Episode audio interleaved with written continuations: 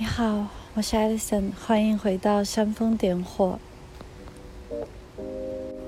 今天我想跟大家一起来探索一下忘记自己这个话题。最近去柏林玩了一趟，见了非常好的朋友。那他本身是一个从前学生物的人，现在虽然在一个科技公司工作，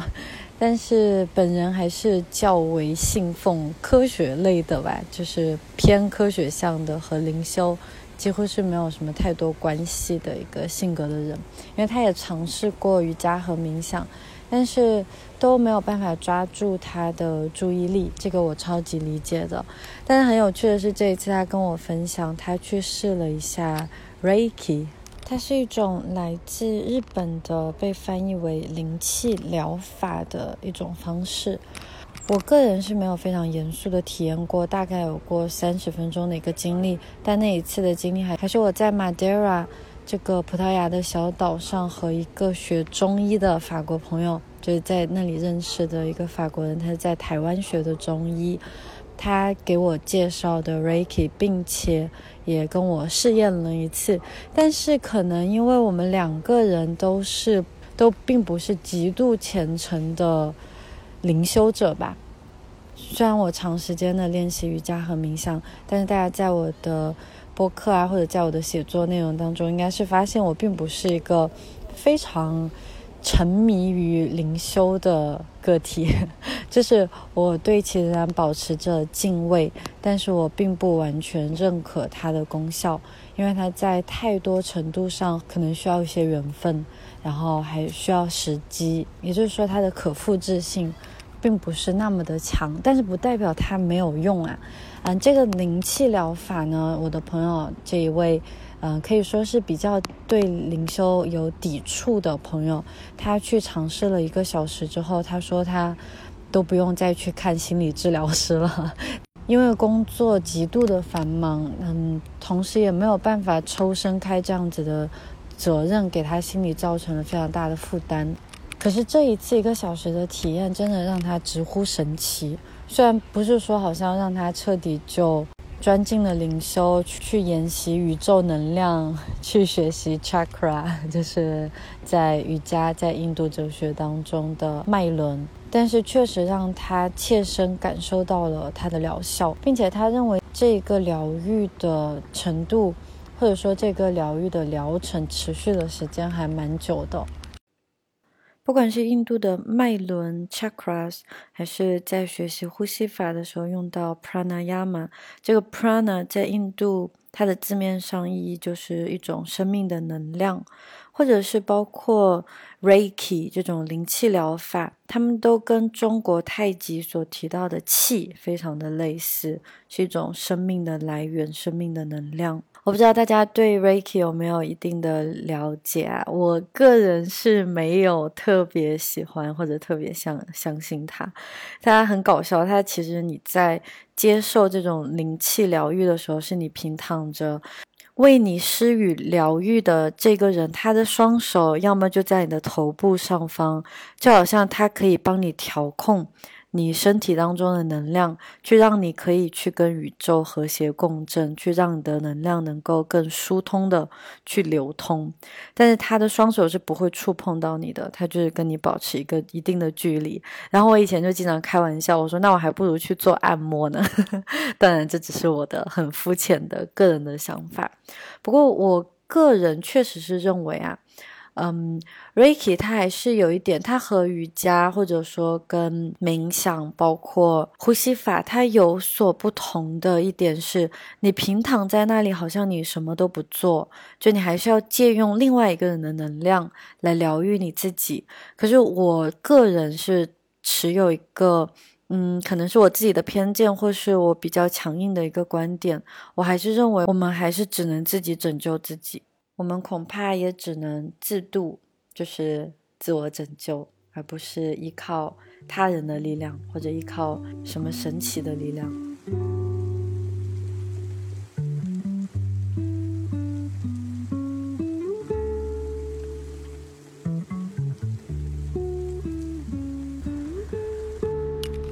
那我们就此展开了一系列的讨论，我觉得非常的有趣啊。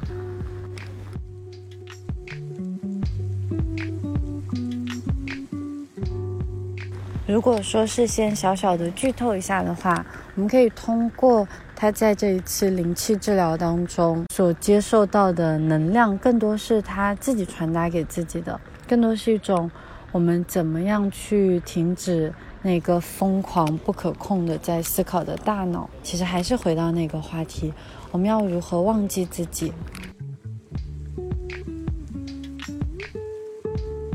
心理学家米哈里的心流理论，大家都非常的熟悉了。他把这种进入心流的状态称为是人生的巅峰体验。其实我们每个人在人生的各个阶段都会经历非常多的心流体验，可能只是根据我们选择的活动不同，我们对其投入的程度不同，会让人与人一生之间的生活质量竟然有了显著巨大的差别。我们可以想象那些所谓的天才，那些在自己领域可以做到炉火纯青的，不管是记忆还是思考，可能例如爱因斯坦啊，我们可以想象他们其实是非常长时间生活在心流当中的，处在心流当中的状态。被心理学家描述成一种完全沉浸和完全投入于活动本身的心智状态，它还有一定的振奋程度，有，但同时又是在一个微微超出舒适圈的挑战。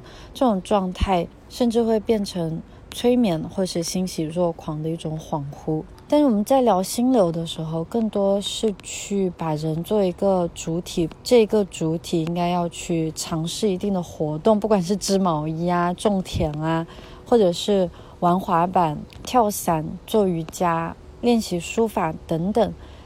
这一切好像都是建立在一个行为之上的。那我和朋友在讨论的时候，我恰恰感觉到他这一次的 Reiki 体验，不能用心流来称呼它，但是和另一个词汇我们都很熟悉的词汇又相连接了，那便是正念。当我们在生活当中增添更多的正念和心流的体验的时候，我觉得这一生会显得更加的轻松，也会切切实实的体会到更多的趣味。而我们这一生啊，真的太经常，而且毫无防备的，就常常会与自己失联，就是好像。自己身体和自己的感受是区分开来的，但其实他们完完全是融合为一的。所以想做一个影子，我们先试着从一些灵修的体验，感受到疗愈作用，去聊到我们其实真正最好的疗愈是自身。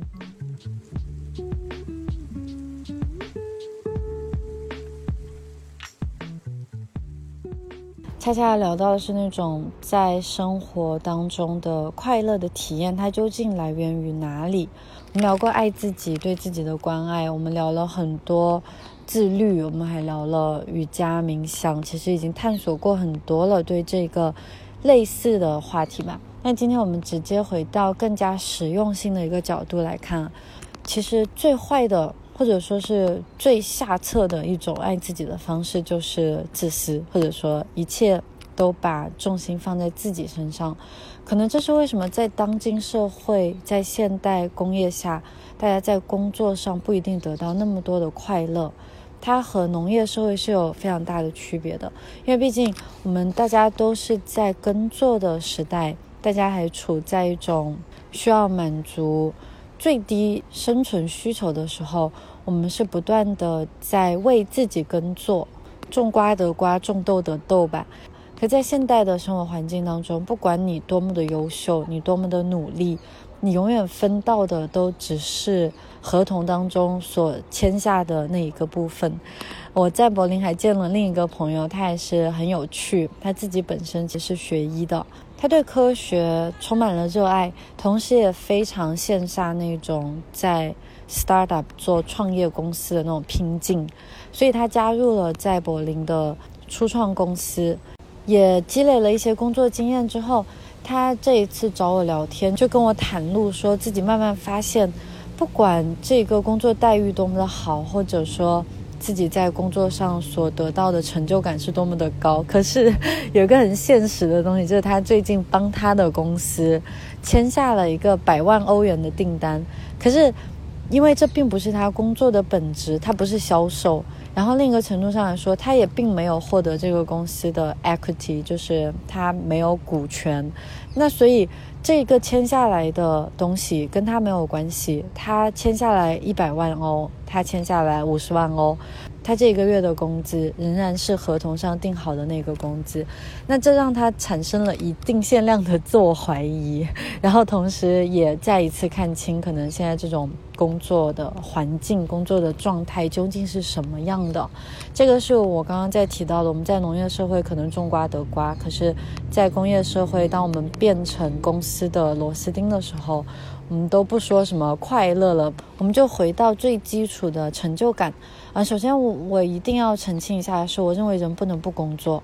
这个是百分之百的，因为我们在进化的过程当中，人类就是需要奔跑，就是需要有策略才能够捕猎，才能够学会农业种植。如果没有这些技能，如果不通过这些劳作的话，人类是没有办法继续繁衍的。所以并不是说大家都可以辟谷，大家都可以用最少的需求 去完成生活的体验，那确实可以，但是它并不会令人类这个种族欣欣向荣，对吧？我们现在人类社会发展的如此昌盛，甚至有点过头了，已经快将自然推翻，已经快要变成地球都是人造的一个阶段。那在这种状态下的前提，其实是因为人类享受工作的，我们确实是需要工作也。需要尽情去享受工作的，尤其是在我自己身上，我可以很明显的看到提前退休的这个陷阱吧。我在财务自由，就普通人如何进入财务自由和提前退休的那一期博客，好像跟大家有聊到过，失去目标或者说是实现梦想后的生活，可能比想象中的会无聊、空虚一些。这确实是人类。遭受的诅咒啊！我在接下来有机会的话，想继自我觉醒话题之后，想和大家聊到四个人类接受的诅咒的方面。它其实跟存在主义紧紧相关，就包括我在这里稍稍提一下。我想大家应该都切身体会过，无论过上如何。表面看似美满的生活，无论生活多么的富有，其实我们都必须经历，要去思考，要去亲身体验，并且走过孤独、自由、死亡和无意义感。还记得生活是 duka，生活是苦吗？无论再成功、再有名望、再优秀的人，我们只要活着，我们只要拥有自我意识，就必须要经历这一系列的困苦。但是没有关系，不是说我们要到成功以后才要去经历的东西，其实是我们每天都要面对的东西。你会发现，我们不停的在生活中娱乐，去分散自己的注意力，不正是逃离自我吗？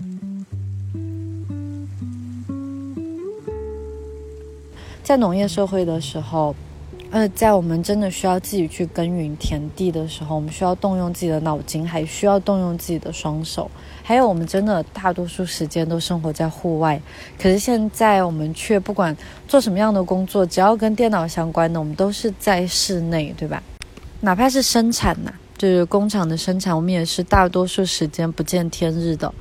这个还真的是蛮可悲的。我在这里引用一下我个人最喜欢的作者，也是当代思想家塔勒布他的一句格言。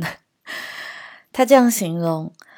我们生下来被放在盒子里，回到家住在盒子里，学习时勾选一个个的盒子，乘着盒子去上班，工作时坐在盒子里，开着盒子去超市买装在盒子里的食物，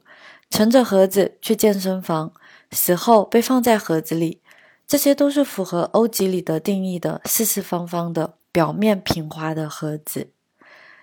它正是古希腊智者用人类神奇的智慧去想象，在世间万物在自然生活当中并不存在的完美三角形、圆形和正方形。然而，我们现在的生活却每天都在这平滑工整的正方形里。We live in a box. 但是别忘了，监狱也是一个盒子。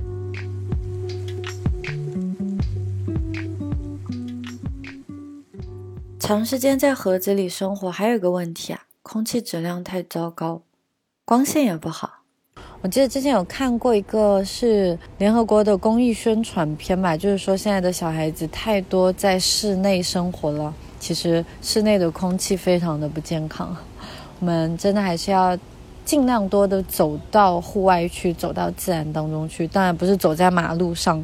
那些汽车排放的尾气可能会更糟糕。再说光线的问题，一直都有这样一个迷思啊，全世界的近视人口，中国真是近视大国。包括我自己，其实从中学时期开始，也渐渐成为了近视。后来我嗯。我有做视力校正手术，所以现在也会更加有意识的去关注一下对眼睛、对视力的保护吧。但不管怎么样，我去听了蛮多眼科专家的建议，还有包括我多次提到的 Andrew Huberman，他在他的博客上也请到过，好像应该是斯坦福的眼科的科学家吧。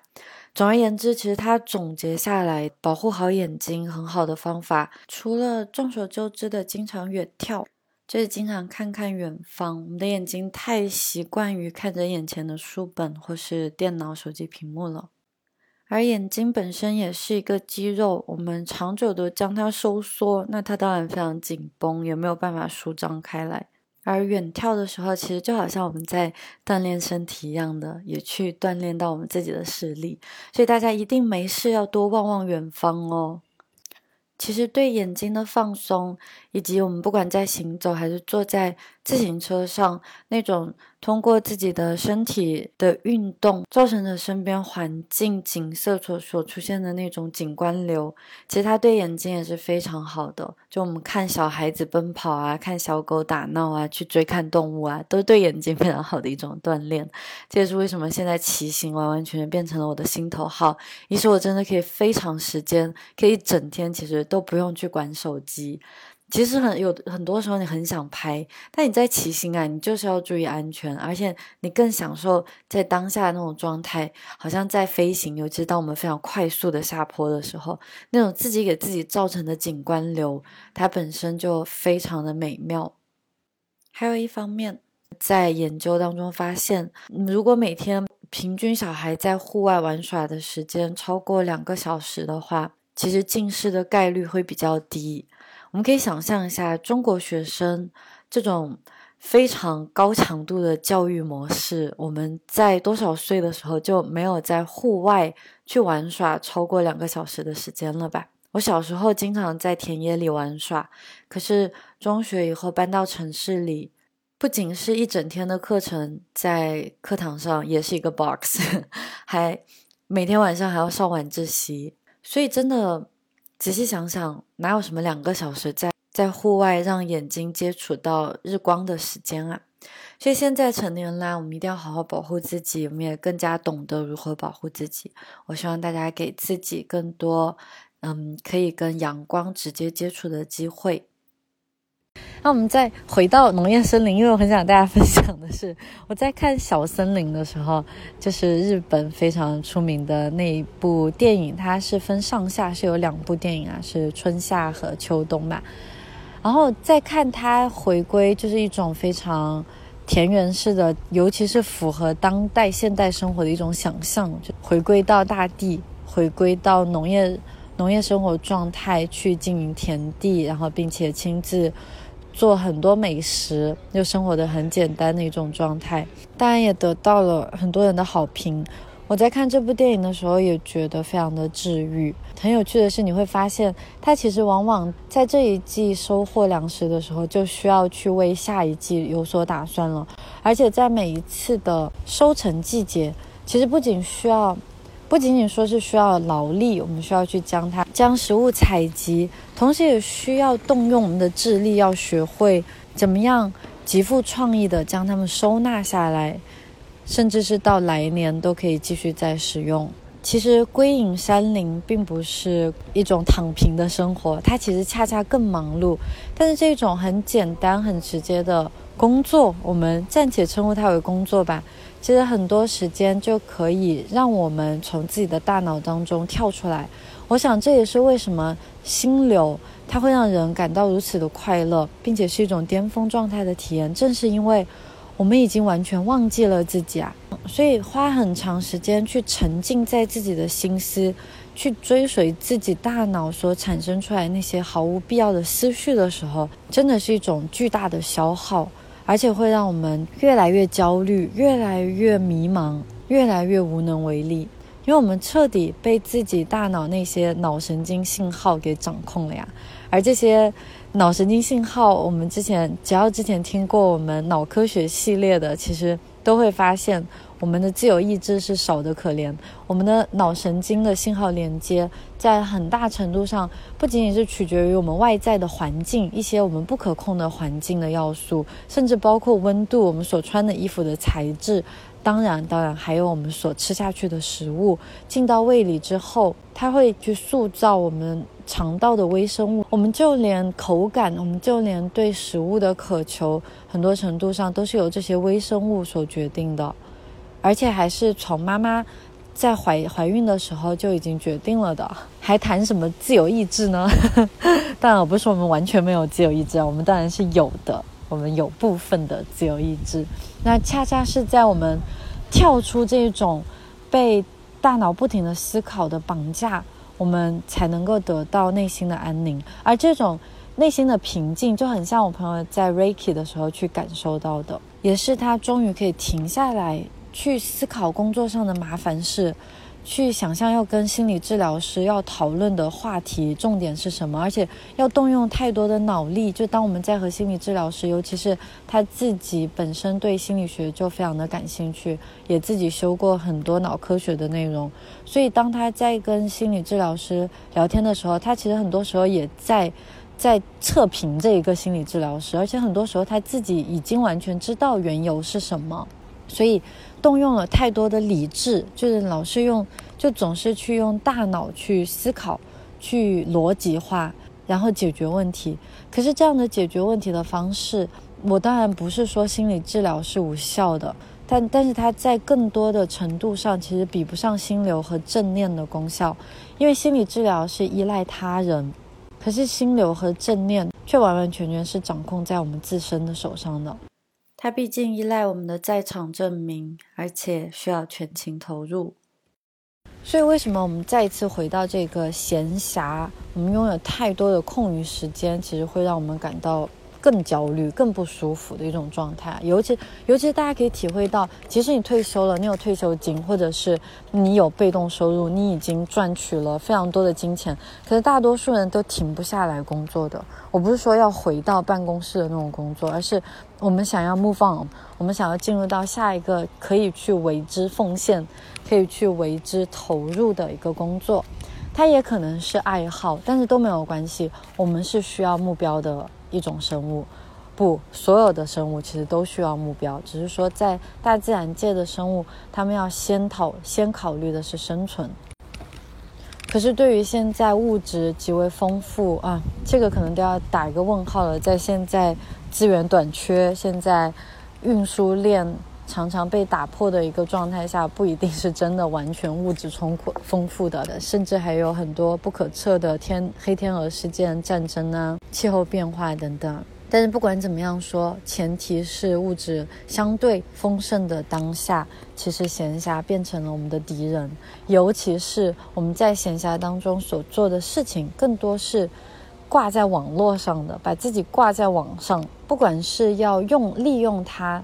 来记录或者拍摄一些令让别人可以点赞，去不断的展现自己的，哎，又回到了社交网络了的这一种形式作为娱乐，它真的是超级大毒药啊！因为我们哪怕是在独处的时候，也不断的将自己想象成在社交的状态，我觉得这是非常恐怖也非常可惜的一种状态啊！然后再加上我们。现在过度的娱乐化都不说，综艺啊，或者是各个社交网络平台上一些毫无必要让人看到的一些新闻或者是娱乐的内容，甚至更多还有很危险的是被包装成知识的内容。嗯，我们看到其实很多人都非常自豪，可能说，哎，我在 B 站学习啊，或者用播客学习之类的。其实包括我自己也陷入过一段时间。仔细想想，我们需要在较短的时间去讲清楚一个事情。其实，不管我们之前讨论过学习的，在这里我也不再赘述了。但是，嗯，我自己是更多的发现，你说纯纯娱乐的东西都算了，我们至少自己还认知，还可以认清自己现在就是在娱乐，嗯，就是摆烂呢，那怎么样呢？可是那些包装成知识的，它反而危险度更大，因为我们会以为自己在学习，可是最后大脑会非常的混乱，因为学的东西实在是完全不成体系，根本就没有办法融会贯通。它只是很多时候，我我也很多时候在 B 站上也可以看到，不仅 B 站和 YouTube 都可以看到那种，它质量其实非常高，它所做的那个视频的内容。和它所呈现的方式都非常的精良，可是它真正的内容本身还是一个吸引人的一个目的吧，就是我们更多人去点击它，再加上关联的视频之后，就会发现，你就会发现。我们真的只是听了一个皮毛而已，根本就不是真正的在学习。就像还是回到费曼说的那个 “knowing is not understanding”，对吧？我们只是听说过而已，并不是真的内化过后的知识。最简单的去测试的一种方法，其实就是再向他人讲述一遍嘛。OK OK，这个扯远了，是跑到学习上面。关于这个话题，其实也是承接了数字极简主义。我也在最近做了一个视频。去和大家一起探索一下，我们是不是越来越笨，然后也越来越累了，也更多聊到了最近我自己行之很有效的一种休息术，也在 B 站和 YouTube 上接收到了越来越多的用户所练习后的反馈。嗯，Yoga Nidra 瑜伽睡眠，这个我会在最后跟大家分享一下。嗯，我想说的是，我们现在的互联网上的娱乐环境是非常的糟糕，因为它信息太海量了。有质量的、高质量的东西当然有，可是要真正找到它，耗费时间、耗费精力，而且还需要逾越大多数质量真的不太好的内容。所以闲暇就是我们拥有大把的空闲时间，而且很讽刺的是，一切的工业化，一切去用机器，一切用 tech 用科技。去解放我们双手、解放我们的工作时间的工具，却让我们陷入了更多被工具所主导、所利用的一个休闲的环境下。所以，我们其实大多数时间都没有真正的在休息。其实说白了，我们对生活感到困苦、感到迷茫。即使生活状态很好，还是觉得有一种浅浅的抑郁感，或者包括我那一位非常热爱工作，可是同时又感觉工作在渐渐耗尽自己的朋友来说，我们最后的问题都是相同的，包括我自己啊，我们在用一种错误的方式休息，就是即使。我们打引号的认为自己在休息、在放松的时候，其实我们的大脑也仍然是非常忙碌的。我不知道我们现在这一代还有多少人在日间是会除了运动的时候，是真的会去从事体力活的。我自己当然是没有的，但是有那么一个月，我在西班牙的南方农场里，虽然说没有做很高强度的农耕活动，但每天真的都在。伊比利亚半岛秋季的阳光下，耕作五个小时，或者真的是双手亲手去刨地、去栽种西兰花和芥兰，那种投入感和身体带来的疲倦，其实让我们在晚上的时候可以睡得非常好。大家肯定都有过这种感受：当你运动强度非常高的时候，晚上的睡眠质量一般都会非常好。可是我们现在却常常处在一种温和又不过度，但是持续时间很长那种疲倦当中，那在这种时候，我们即使是睡觉，也不能够很好的将自己的身心放下，将自己放下。我朋友在那一次非常昂贵的 Reiki 灵气治疗当中，其实所真正获得的，不是什么宇宙能量的交换，而是他终于有了一个固定的时间，终于有了一个外界的。都不能说是帮助，而是一种限制。有了一定的限制，他只能躺在那里，他不能玩手机，他不能听音乐，他什么都不做，而是把自己全然的交给了那一个为他施行灵气治疗术的人，并不是说他多么相信这一切，可是恰恰在他放下自己的防备，在他放弃自己主动去寻找一些什么的时候，他彻底的放空了自己的大脑。放空自己的大脑，听上去好像诶多么简单的一件事情啊！其实它就是冥想，它很难的，但是它也可以很轻巧。他的这一段体验也点醒了我。我其实刚开始在做瑜伽的时候，跟大家分享过很多次，那种恰恰是那种全情的投入和。进入到探索未知的一个状态当中，而且我当时有一个非常喜欢的瑜伽频道老师，我跟大家也提到过 Yoga with Adrian，我对他非常的信任，所以他的任何一个视频我都会很认真的、完完全全把自己交任在当下的那种去跟他一起练习。可是后来呢？嗯，我也找到了自己的节奏。当然，我现在更多的还是以自己的方式、自己的节奏去练习。但是我发现啊，其实有一个可以信任的对象，有一个可以去交付的对象，真的是还蛮好的。就当我在心烦意乱，可能没有办法很长时间或者很专注的去练习瑜伽的时候，我会回到 Yoga with Adrian 的视频。虽然他的瑜伽课程。偏向于缓慢，而且他上课的话还蛮多的，跟我蛮像的。我在最初应该是全然的借助了他的瑜伽教学方式，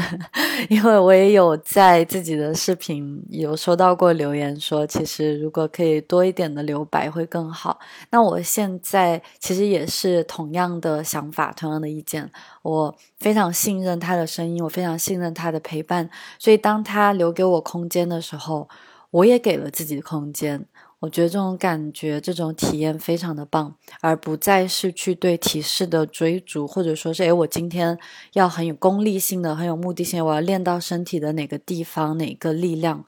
但是将瑜伽本身又变成好像我朋友的灵气治疗的这种疗效的环节。它的功效就真的非常的神奇，就是在那种非常投入的程度练习完过后，会发现不仅仅是身体彻底打开了，会感觉我的头脑好像刚刚被清洗过一般。那我和朋友就灵修的话题聊起来之后，自然而然的。也讨论到了一系列的商业化的可能性，他就是这样一个很懂得运营的一个工作狂吧，而我只是一个灵修活动的受益人。我们在共同讨论下，他他给了我很多新想法，也很有趣。可是我其实如果完全以个人的角度来看，我对将灵修商业化这件事情兴趣。不是非常大，而且我对他的信任度也没有那么高。哦，不是对我的朋友信任度不高，是说对灵修本身的信任度不高。因为我始终相信，这一次给他带来如此震撼体验的东西，不是 Reiki，不是说我们去市面上去寻找最优秀的 Reiki 灵气治疗师，我们就可以解决掉这些好像在科技公司工作的人的烦恼，不是这样的。他其实只是给自己一次喊暂停的机会，最后真正帮助到他自己的是他给自己的时间，也是他让自己的大脑停止转动的那一个小时。所以，我们最后商业目标倒是没有达成，但是我向他推荐了，也是 Andrew Huberman 他长期推荐，他真的是。我觉得他在很多期播客好像一直不停的重复在推荐这个练习方式。他们科学家给他起了一个名字叫 NSDR（Non-Sleep Deep Rest），其实就是瑜伽睡眠。我第一次尝试到瑜伽睡眠，在印度学习的时候叫 Yoga Nidra。一开始我以为它是一种催眠术。其实我的理解没有错误，但是因为带着催眠的意义在其中，我一开始对它是，嗯，不能说抵触吧，但是好感不是非常的多，所以我并没有很长时间的练习。但我仍然记得我们当时在学校的时候，是我们的师母，就是校长的校长的妻子，她在我们最后一周的时候，每天都会来给我们练习 Yoga Nidra。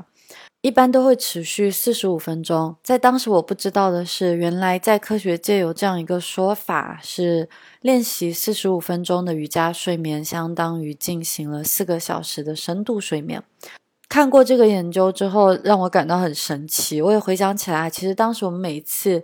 每天的练习强度很大，然后学校的课程安排在最后是瑜伽睡眠，倒还蛮合理的。因为我们好像练完之后，因为大家都感觉自己好像睡着了，可是，在最后大家又都一起 醒过来了，就很神奇。嗯，然后每个人都感觉到神清气爽，但是我一直误以为是因为我睡了三十分钟啊，嗯，但是其实。那后来在 Andrew Huberman 他的大力推荐下，我也去练习了更多稍微短一些的时间。因为 Andrew 他说他好像是每天会做十分钟吧，或者是他在午睡的时候可能二十分钟左右。那我现在也是有这样的一个惯例，我的我已经不再用闹钟靠不住的闹钟去做午睡了，因为有时候真的，一不小心就睡会超过三十分钟，这是。其实非常不好的一种休息习惯，因为我们刚刚进入深度的睡眠，然后立刻被闹钟吵醒。当我们在午休这种状态起来的时候，其实大脑是非常混乱的。大家肯定都有过这样的体验，我是一定有过的，就是感觉睡得好香，然后起来之后一点都不觉得自己休息到了，反而更累了。但是在利用 Yoga Nidra，哪怕只是十分钟，真的好神奇，好神奇的。我自己虽然录制了一系列的 Yoga Nidra 的视频，但是当我每一次在练习了以后，都会觉得哇，真的太神奇了，真的是感觉到神清气爽。其实还是那种休息的状态，这个就就是让我们的大脑电波它的它的脉冲赫兹降低，然后同时通过身体的扫描，真的有一种感觉到浑身好像都酥酥麻麻的。可是当我们清醒过来的时候，正因为我们的大脑它没有胡思乱想，没有到处去瞎逛，到处去瞎跑。其实哪怕你真的一直在想其他的东西，但是你会陷入到，我也觉得很神奇，就是我们是如何陷入到这种很沉静的，就非常下沉的一种状态的。大概是在灵气治疗的时候，你去感觉到，虽然他的双手没有触碰你，但你去感觉到他在你身体的哪一个部位。而 Yoga Nidra，我们在学习如何去教授他人。如何去引导他人做瑜伽睡眠的时候，你也会发现，如果你跟过我的视频练习，其实我是没有停下来说话的时候的。也就是说，哪怕你走神了，你也随时可以回到我们现在扫描到的身体部分。所以它可能像是一个钟摆似的，可以像可以随时的将我们拨回正轨。然后，当我们再一次浮上水面的时候，就好像焕然一新了，我们的大脑。我不知道听我播客的你们有没有练习过 Yoga Nidra 的呢？如果有的话，也可以告诉我你的感受哦。和瑜伽大休息术也有一定的类似之处，但并不完全相同。我做了一个十分钟、二十分钟和三十分钟的各个长度的一个系列，其实是因为我自己当时很有需求。然后网络上还没有很多这样的内容，所以我当时是用十分钟或者二十分钟的 Yoga Nidra 来取代午睡。那有趣的是，我在最近嗯发现这几个视频又开始得到了非常多的关注，也是因为可能在 B 站上有更多的其他的比我厉害的 UP 主他们在推广这个瑜伽睡眠的疗效吧。嗯，我就发现有更多的人在使用，因为我会经常收到一些新的留言。也在这个时候意识到啊，其实大家真的内耗、精神内耗实在是太过度了。但我不是说我们所有人都应该活在一种内心宁静、平静的状态，不是这样的，而是我们太过多的去消耗自己之后，尤其是我们误以为的放松，我们用错误的方式去休息，嗯，这个我觉得是很不划算的。所以瑜伽睡眠它其实就是一种很好的修复大脑的一个脑神经信号不断连接的状态的一个工具而已。它不是说瑜伽睡眠有多么的神奇，而是正念它真的有这么神奇。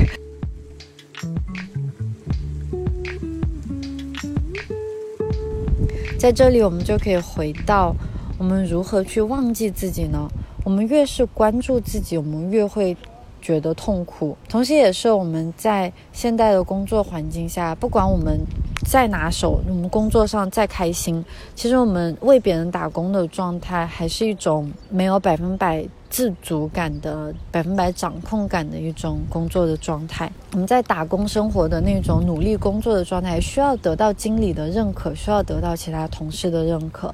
那所以可能我们在做每一个决定，哪怕我在主动的加班，到最后都是为了自己可以拿到更高的工资，自己可以得到他人的认可。这种还是建立在一个。嗯，完全追求自利的，完全追求自己的利益的一个状态吧。当然，替别人上班，或者想要通过，或者通过努力让自己得到更高的报酬，是一点错都没有的。而且，它恰恰是一种更接近于公平的工作形式吧。我不希望继续诋毁上班的逻辑。现代生活其实都建立在按时打卡。极高峰下班的人群身上呢，还有更多在深夜我们看不见的一些劳务人员。所以不管怎么样，我不是说在我在这里不是说去批判制度，而是我们更多的回到一种。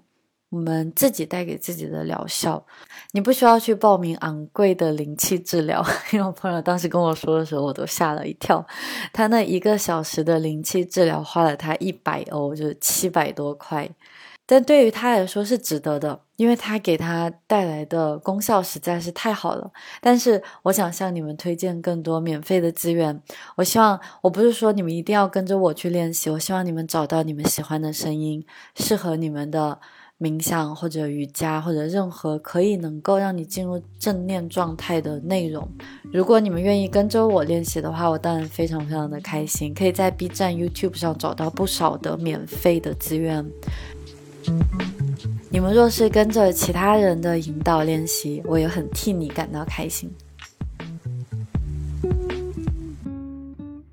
对了，关于瑜伽睡眠的一些初期的研究，其实他们还发现了很多很有趣的功效，包括它可以加强我们的记忆力。就如果你正在学习一些比较困难的内容，你可以在学完之后立刻进行瑜伽睡眠，可能就十分钟左右吧，这样子可以更加强化你对学所学内容的巩固。大家最近的状态都怎么样呢？希望你们一切都好哦。Anyway，毕竟还是要自己才可以好好照顾自己吧。我是 Alison，我们一起醒着生活。